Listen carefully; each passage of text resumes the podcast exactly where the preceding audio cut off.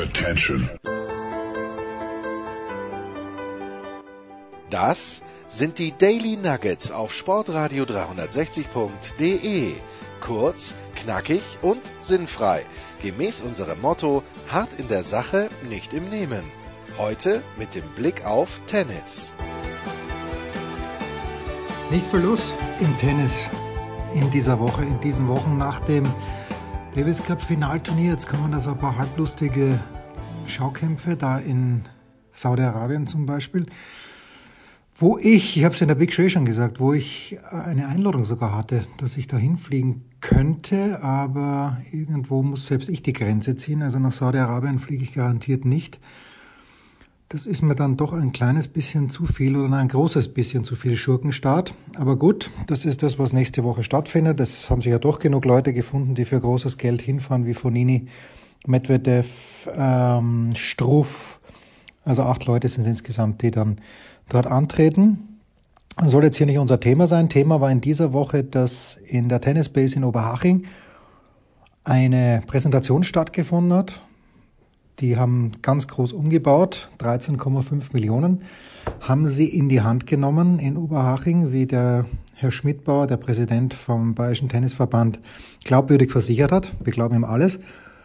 Und schön ist es geworden. Neue Turnhalle, neues, äh, größeres, viel größeres Fitnessstudio. Dann haben sie eine Lounge, wo sich die Spieler aufhalten können. Vier Wohnungen haben sie. Janik Hanfmann ist schon eingezogen. Und da hat eben eine kleine Pressekonferenz gegeben und dann die Möglichkeit, dass man mit den Beteiligten spricht. Der Janik war auch da, der ist leider zu früh abgehauen und der Maxi Materer auch. Aber gut, man muss man, da muss man halt seine Prioritäten setzen. Ich habe drei Leute erreicht und äh, wir fangen mal an mit dem einzigen deutschen Teilnehmer bei, bei den US Open im vergangenen Jahr, was die Junioren angeht, Milan Welte. Ich weiß gar nicht, ob wir das auch ge gebracht haben. Ich habe mit dem geredet schon in New York oder ob ich das nur bei Tennisnet geschrieben habe. Ich kann mich gar nicht erinnern. Ich glaube, ich habe es nur bei Tennisnet geschrieben. Schüchterner junger Mann, kommt aus dem Saarland und äh, ist da in New York als letzter reingerutscht in die Quali, hat, hat die Quali geschafft, hat dann das Viertelfinale erreicht, hat wirklich gut gespielt, hat das Viertelfinale auch gewinnen können, darüber reden wir dann gleich, hat eine unheimlich gute Rückhand, also ist wirklich mit so großem Abstand sein besserer Schlag, aber hat auch die Tendenz, dass er ein kleines bisschen zu früh zu jammern beginnt. So, quasi so, als ob er Österreicher wäre. Na gut, also Milan Welte ist einmal der Erste, der trainiert jetzt eben ab und zu in der Tennisbase in Oberhaching. Das ist der Erste, mit dem ich geredet habe. Ah, okay, Milan, was hat sich verändert nach, nach New York? Da bist du korrigiere mich bitte, wenn ich falsch liege, aber du hattest gute Chancen, dass du dein Viertelfinale auch gewinnst.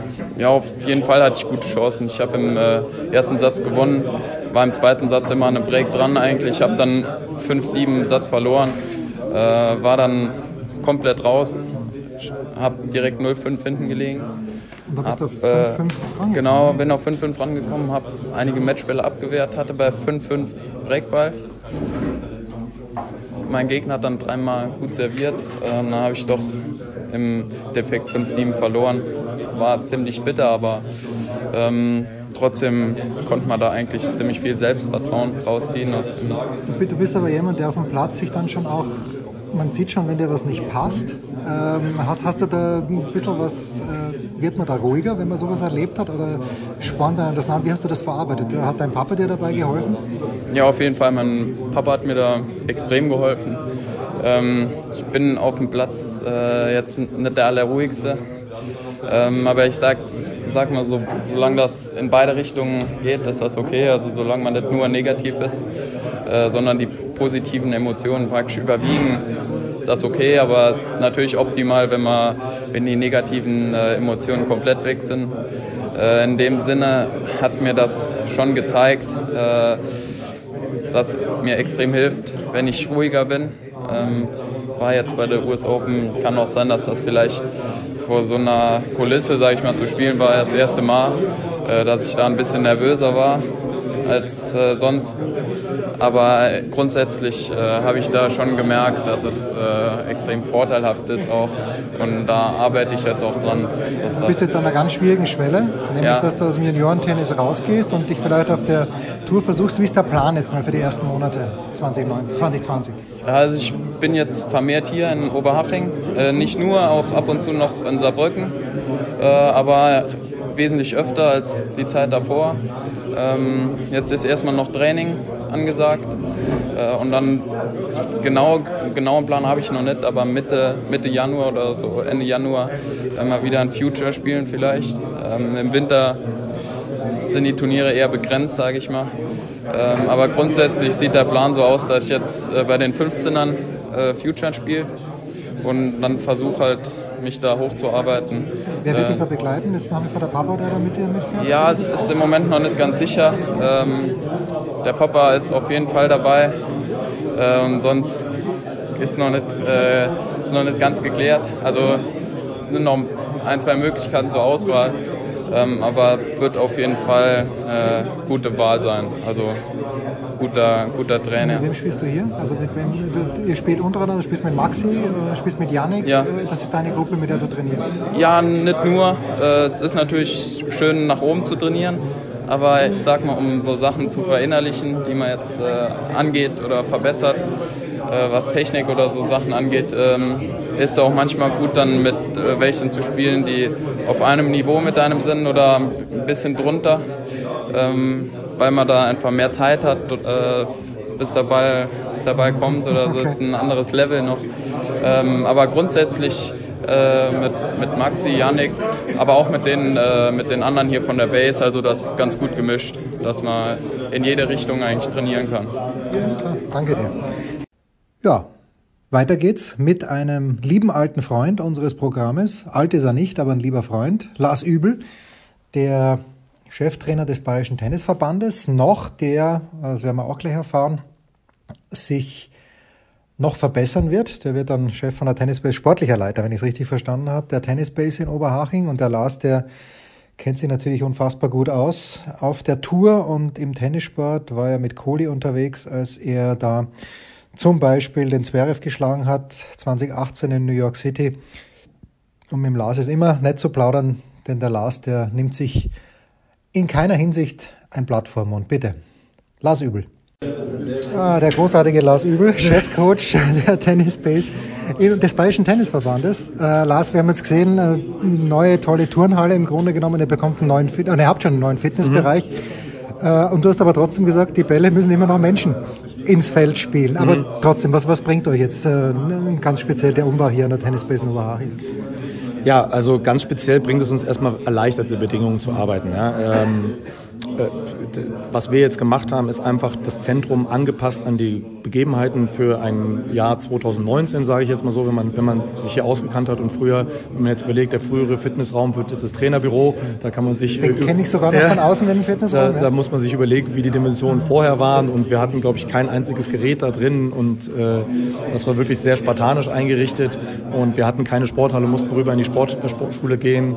Ähm, das war einfach nicht mehr zeitgemäß und vielleicht den Ansprüchen, wenn man überlegt, das Athletiktraining und ähm, dieser ganze Reha-Bereich, Vorbereitung, Nachbereitung hat einfach einen viel mehr größeren Stellenwert gegeben. Den, den haben wir jetzt angepasst. Äh, zusätzlich haben wir zwei neue Tennisplätze gemacht.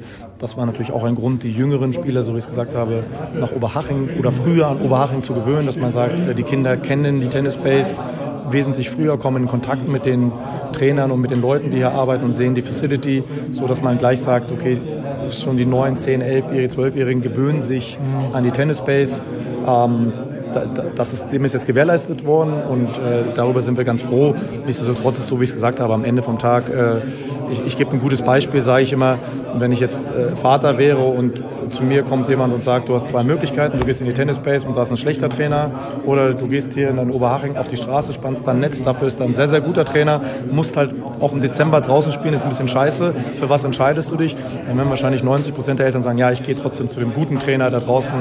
Ähm, das heißt, äh, für uns ist es das Ziel, der gute Trainer muss in der Tennisbase arbeiten, ähm, dass, der, dass, es, dass, die Leute sagen, ich will auch in die Tennisbase, weil da halt gute Arbeit geleistet wird. Die, die Anschlussfrage, wie findest du deine guten Trainer? Den Lukas Wolf kenne ich ja, den Tobi Summerer kenne ich ja. Wie findest du die, die Trainer? Ja, ist äh, ein sehr schwieriger Prozess natürlich äh, dadurch, dass, ähm, dass, dass auch nicht die Trainer auf, einfach auf der Straße liegen. Ne? Man muss junge Trainer haben, die motiviert sind, die sich in ein Team äh, eingliedern wollen, zusätzlich die Qualität haben mit Damen oder Herren im Profibereich oder im Jugendbereich. Nicht jeder Profitrainer ist gut für den Jugendbereich, nicht jeder gute Jugendtrainer ist gut für den Profibereich. Also muss man gucken, wie man die, die Leute auch gut positioniert. Muss, muss selber schauen im Team, wen haben wir, wie kann man diese Trainer auch eventuell weiterbilden. Das ist sicherlich auch meine Aufgabe, was mit Lukas zum Beispiel sehr gut geklappt hat.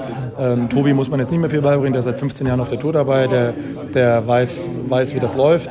Ähm, aber gerade auch im, im, im Supportcast, sage ich mal, Physiotherapeuten, Athletiktrainer, äh, ähm, Tennistrainer, klar, da sind wir dabei. Und, Kriegst du Bewerbungen oder siehst du manchmal Leute, wo du denkst, hoppla, der ist gut, den, den würde ich gerne an der Base haben?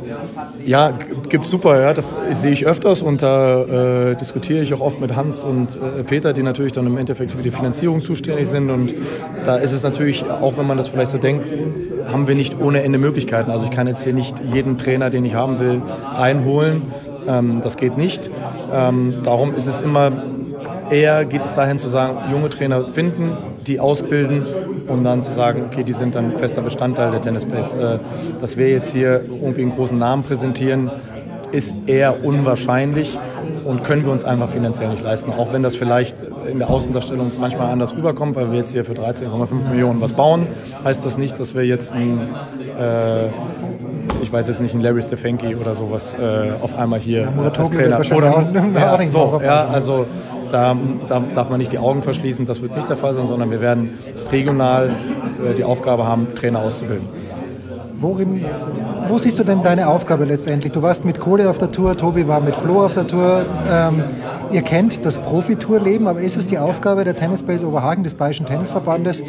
Wo, wo hört eure Aufgabe aus? Ist es an, ans Profitennis heranführen oder auch noch im Profitennis zu betreuen? Ja, ist. Äh wir wollen natürlich alles so ein bisschen machen. Ne? Die Frage ist, ist es möglich, alles zu machen? Äh, meine Aufgabe wird sich zum, zum Januar ändern. Ich werde den, die Gesamtleitung über die Tennisbase übernehmen, das heißt den Profisport und den Jugendsport äh, organisatorisch verantworten, strukturell verantworten. Ähm, einfach weil wir einfach auch einen Rückblick gemacht haben sagen, was passiert denn hier eigentlich in der Tennisbase und gemerkt haben, dass wir sehr große Probleme haben, Jugendliche in den Profibereich zu integrieren. Ähm, und ähm, ich der Meinung bin, dass das eigentlich die Hauptaufgabe des Bayerischen Tennisverbandes ist. Dieser Profibereich ist ein, eine Kirche, Kirche irgendwie on, top und äh, ich will das gar nicht missen. Das hat mir unglaublich viel Spaß gemacht die letzten Jahre und die Erfahrung will ich auch äh, überhaupt nicht gegen irgendwas eintauschen. Aber die nächste Aufgabe ist ja zu sagen, den nächsten bayerischen, Hashtag deutschen Spieler ähm, in der Tennisbase auszubilden, der dann hoffentlich äh, auf den Grand Slams dann wieder für Furore sorgt. Wie schaut es in Bayern im Moment aus? Ich habe äh, ich hab jetzt so ein bisschen die Ergebnisse gelesen. Max Rehberg, glaube ich, ist ein Name, der ist jetzt 15 oder ist der schon 16? 16? Ja. Max ist schon 16. Ähm, ab wann siehst du, äh, wie gesagt, du warst mit Kohle, äh, bist in der Box gesessen, hast der den Zwerg letztes Jahr geschlagen hat, aber wann sieht man, okay, ähm, da, da, muss, das wird athletisch vielleicht nicht reichen, ohne jetzt den Rehberg persönlich zu kennen, aber ab wann kannst du sehen, das könnte was werden? Ja, kann man relativ früh sehen, denke ich. Ich, äh, ich habe den Rudi Molliker mit zwölf Jahren das bei mir mal in München gehabt. Da hätte ich schon viel Geld drauf gewettet, dass der mal gut Tennis spielt. Also, Wo spielt er denn jetzt gut Tennis, der Rudi? Bist das, du zufrieden das mit müssen? Das müssen andere beurteilen. Ähm, Aber seine Entwicklung ich, ist ein bisschen stehen geblieben. Ja, da bin ich auch nicht, bin ich zu weit weg und will ich mich auch nicht ähm, da kann ich nicht so viel darüber sagen, weil er einfach in Hannover und Berlin ist und ich ihn auch nur auf den Turnieren sehe. Mein Fokus liegt ganz klar darauf, auf diesen Leuten, wie du gerade gesagt hast, dass wir schauen, dass Max Rehberg sicherlich ein, ein Spieler, der Potenzial hat, deutscher Meister jetzt im Einzeldoppel geworden, U16, ähm, dass man schaut, was macht man mit diesem Jungen? Und zwar nicht, dass er dann U18 auch noch deutscher Meister wird, sondern dass er vielleicht äh, in ähm, vier, fünf Jahren dann äh, bei, den, bei den Grand Slams mitspielt. Und da ist sicherlich meine Expertise sicherlich hoffentlich oder hoffe ich, dass es ein Pluspunkt ist, dass man sagt, okay, wie, wie, wie ist die Trainingssteuerung bei so einem Spieler, ähm, dass der mit 21, 20 so gut dasteht, dass er professionell Tennis spielen kann. Und da haben wir, glaube ich, in, in, der Vergangenheit viel zu viel Wert auf Ranglisten gesetzt, auf U16, 14, 18, sage ich jetzt mal so, und zu wenig darauf geguckt, was muss denn ein Spieler haben, um bei den Grand Slams mitzuspielen. So, jetzt hast du aber den Junioren Grand Slam übersprungen. Ich habe gerade mit Milan Welte kurz gesprochen. Alexandra Vecic war die einzige Deutsche, die bei den US Open dabei war. Äh, interpretiert, interpretiert dazu viel, dass ich sage, Junioren Grand Slams sind dir als Coach jetzt gar nicht mal so wichtig. Nein, das, ist, das, das interpretierst du falsch. Ich würde sagen, die Junioren Grand Slams haben einen hohen Stellenwert. Ähm, gibt natürlich immer Aus, Ausnahmen. Wenn du so einen Yannick Sinner äh, schaust, würde ich auch sofort nehmen, auch wenn er, ich weiß gar nicht, wie der gespielt hat bei den Jugend Grand Slams, aber wenn überhaupt, wenn überhaupt würde ich das trotzdem sofort unterschreiben. Das ist ein sehr, sehr toller Werdegang, wie der, wie der, der Junge gemacht hat. Da kann man den Piatti nur extrem loben. Äh, ist eine Wunschvorstellung, so einen Spieler im Hintergrund, sage ich mal, aufzubauen und den dann loszulassen und das funktioniert.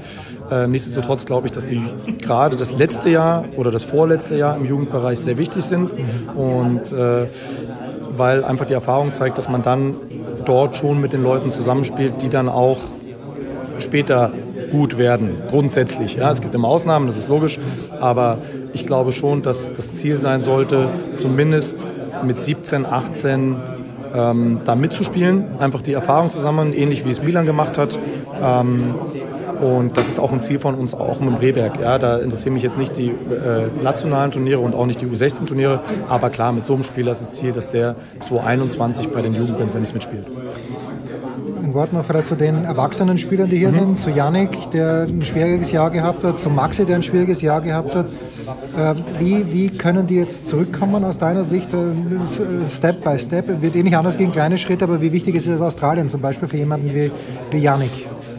Ja, ich würde diese zwei, kann, klar kann man das vergleichen, weil beide aus, aus, aus einer sechsmonatigen Verletzungspause kommen. Yannick hat natürlich jetzt schon gespielt und Maxi fängt jetzt wieder an, aber ich würde es ein bisschen differenzieren, weil Yannick natürlich praktisch seit April spielt. Mhm. Ne? Der, der spielt seit April und spielt auch seit Paris eigentlich wieder sehr ordentlich. Ne? Das darf man nicht vergessen. Klar steht er 180, aber äh, hat zwei äh, Challenger gewonnen, hat gegen, ähm, sich das erste Mal qualifiziert beim Grand Slam.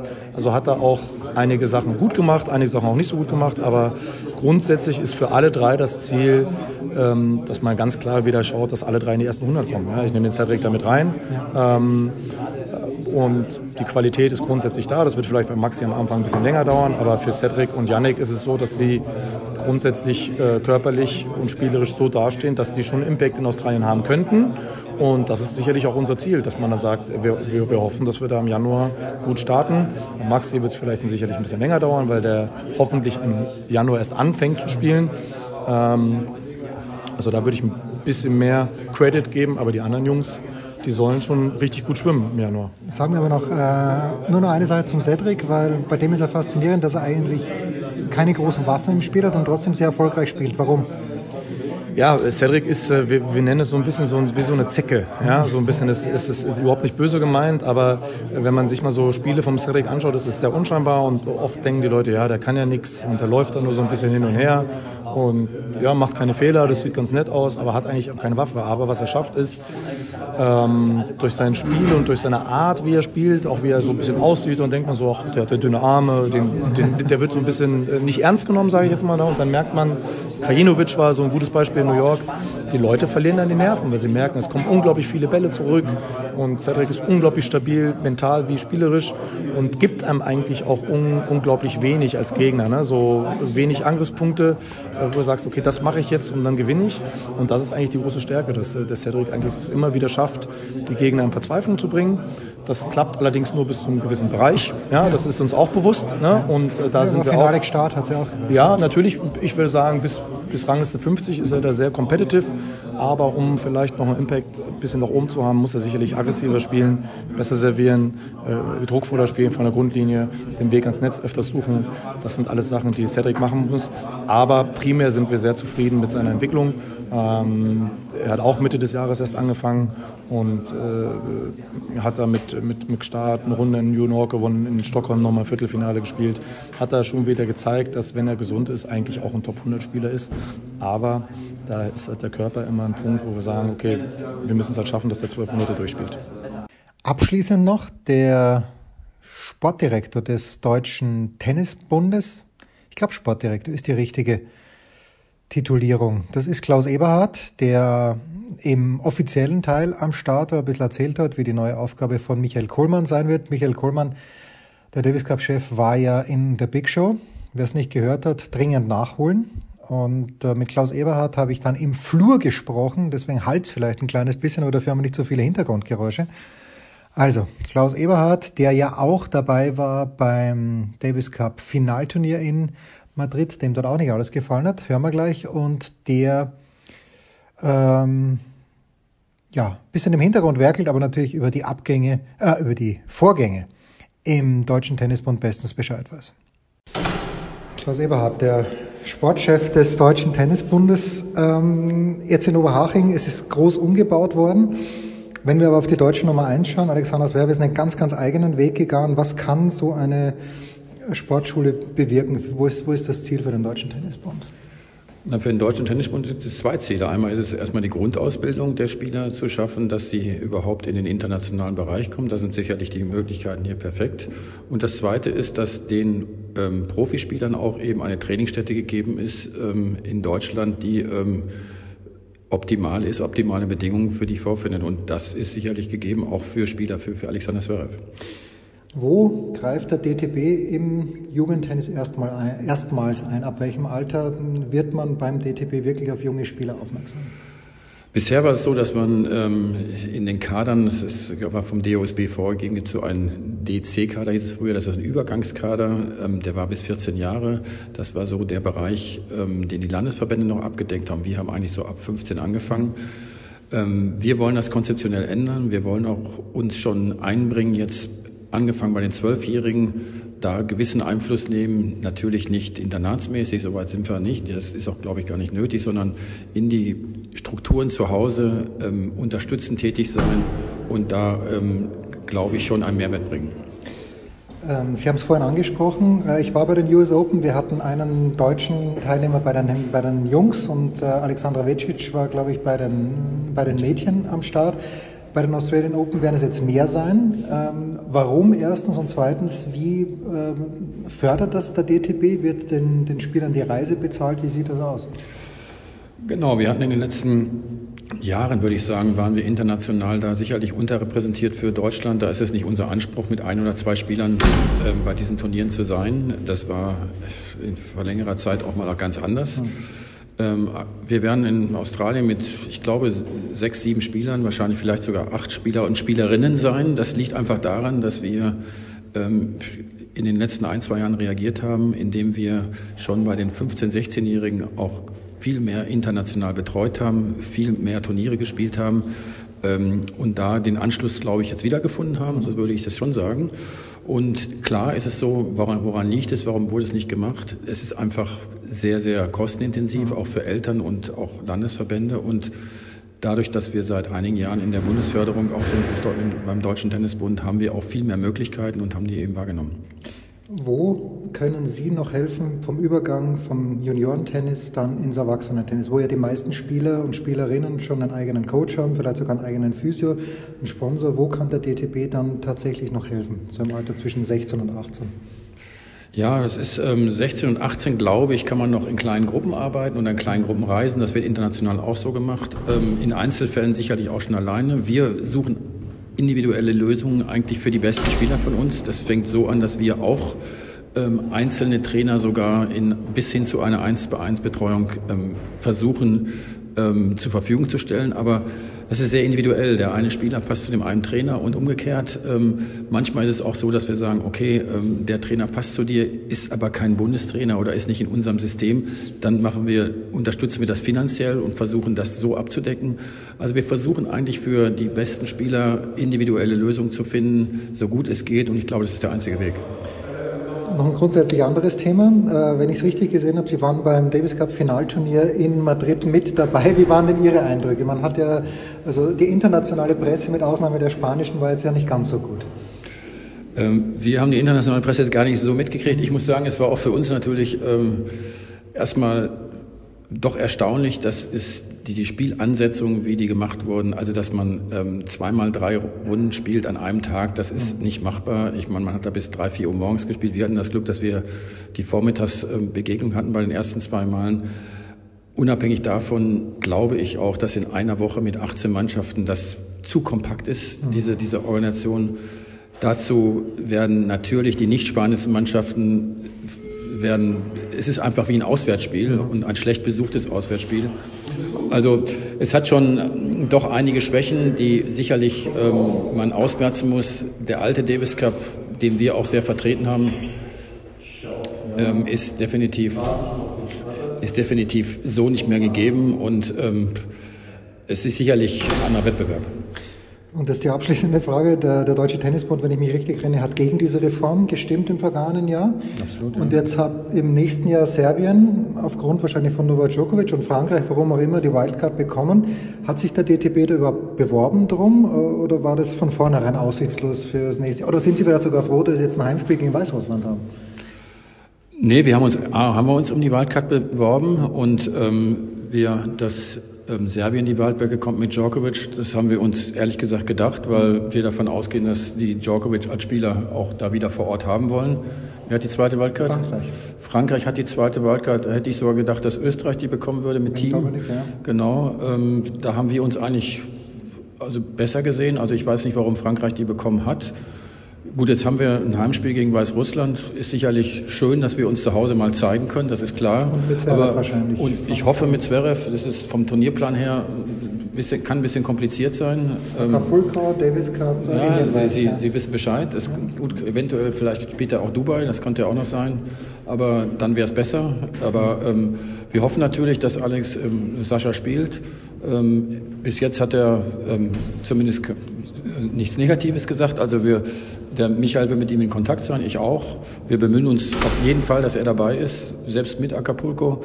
Ähm, ja, wir stehen zum alten Davis Cup, wie er gewesen war. Aber auf der anderen Seite, es gibt jetzt eine demokratische Entscheidung, dass so gespielt wird. Und ich muss auch sagen, also für unser Team kann ich sagen, und wie es da war vor Ort, es ist anders, aber trotzdem war es ähm, erlebnisreiche Woche für alle Spiele auch. Ein, die haben sich unheimlich reingehängt. Es war, als wir verloren haben, waren alle hm. ziemlich fertig. Also es war schon so, es war trotzdem noch der Teamgedanke da, wenn auch ein bisschen anders.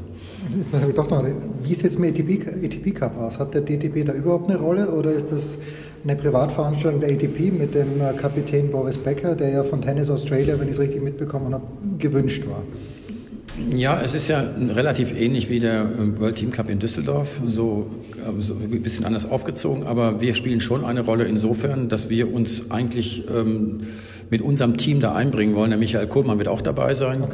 Wir werden, ähm, wir unterstützen ähm, das Betreuerteam, so dass wir als DTB uns da auch wiedersehen. Ähm, ich habe jetzt ein paar Mal auch mit den, mit den Zverevs gesprochen, wie, wie wir im Ablauf helfen können. Ähm, grundsätzlich ist es schon mal richtig. Der Davis Cup ist im Prinzip der Wettkampf der äh, Nationalmannschaften für uns und der ATP Cup ist eine eigene Sache, aber wir sehen uns schon da auch in, mit in der Verantwortung und auch für das Deutsche Tennisbund ist das sicherlich ein Event, wo wir sagen, ähm, wenn wir da erfolgreich sind, ist das auch ein, reflektiert das auch insgesamt auf deutsche Tennis. Soweit dazu. Und äh, die Aufforderung jetzt hinten raus noch, dass ihr unbedingt, wer es noch nicht gemacht hat, unser Jahresmagazin bestellt. Hashtag 12 Monate, kostet 12 Euro. Wisst ihr natürlich, Steilpaar seit Sportradar 360 die Bestellung plus 1,55 im Versand, also 12 plus 1,55 gibt 13,55 Steilpass at sportradio360.de. Nächste Woche werde ich mir wieder den Tennispropheten einladen, Andreas Thurieux, und dann schauen wir ein kleines bisschen zurück und vielleicht schauen wir auch schon voraus auf das kommende Tennisjahr. Ich überlege mir was. Bis dann. Morgen gibt's, nein, übermorgen gibt's dann wieder das nächste Daily. Mit dem Enkermann nächste Woche Big Show 435. Das waren die Daily Nuggets auf Sportradio 360.de. Versäumen Sie nicht alle anderen Podcasts aus unserer sympathischen Familienwerkstatt. Schon gar nicht die Big Show. Jeden Donnerstag neu.